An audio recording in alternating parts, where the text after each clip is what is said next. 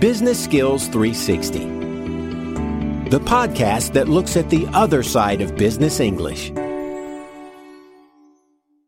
Hello, and welcome back to the Skills 360 podcast. I'm your host, Tim Simmons.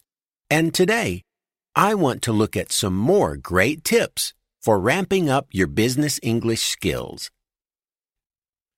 You've probably heard that one of the traits of a great business leader is the ability to communicate. So, what does it mean to be a good communicator? What does a good communicator actually do? Well, there are a few things that every good communicator does. In our last lesson, I covered a few of these simple techniques, and today I want to add to that list. When you think of being a good communicator, you probably think about speaking skills. But my first bit of advice is all about listening. Nobody likes it if you drone on and never give anyone else a chance to speak. You've got to learn to keep your mouth closed and your ears open. And you've got to listen actively to actually show people you're listening. That starts with smiling and nodding, which are simple habits that let the speaker know you're tuned in. But that's not all. You can throw in the occasional yes or I see. Or you can echo what the other person is saying, like a 30% increase Impressive. If you do this, people know you're engaged. And that's especially important when you can't actually see the other person, like when you're talking on the phone or in a teleconference. All right, so we've covered listening. Now, I want to give you some speaking tips. First off, have you ever found yourself at a loss for words when you have to criticize someone or their work? Because you know that it's not just what you say that is important, it's how you say it, right? If you just come out and say, Your report was lousy, you're going to put the person on the defensive. Instead, you need to be a bit more indirect.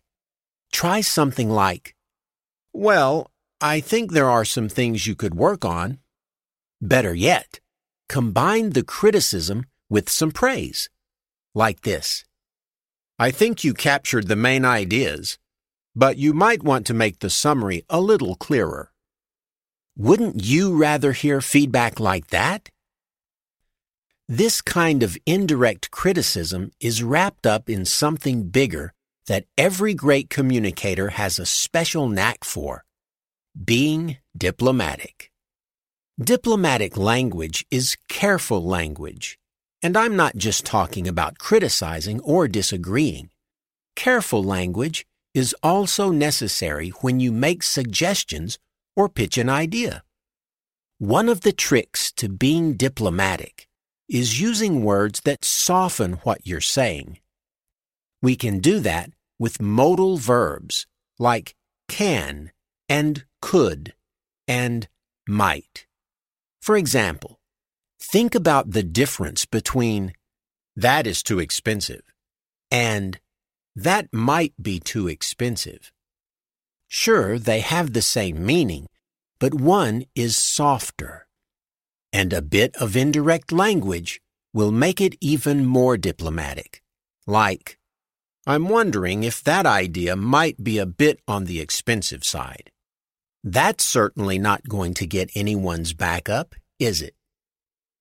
Another way to soften a statement is to use words of possibility, such as maybe or perhaps. Imagine you want to suggest buying new computers. You might say, We need to buy new computers. But that might sound too forceful. Instead, how about something like, perhaps we could buy some new computers? So, a diplomatic approach can make people more receptive. But you also want your ideas to stick in people's memory. And a great way to do that is with repetition.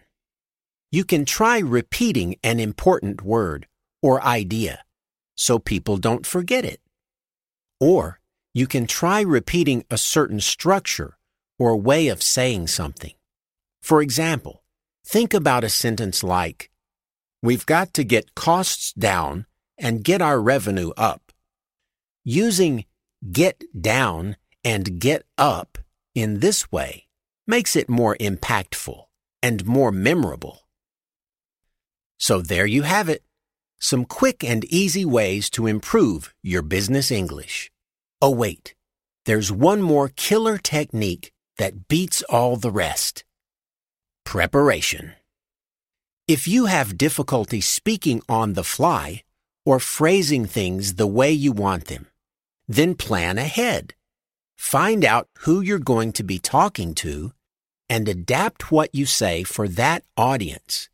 Make sure you know what talking points are so you can do well in that negotiation. Before that big interview, rehearse your answers. Whatever you do, don't go in blind. So there you have it. Surefire ways to be a great communicator. Remember to be an active listener, careful with criticism, diplomatic, and use repetition. And finally, don't forget there's no substitute for good preparation. That's all for today. So long, and see you again soon.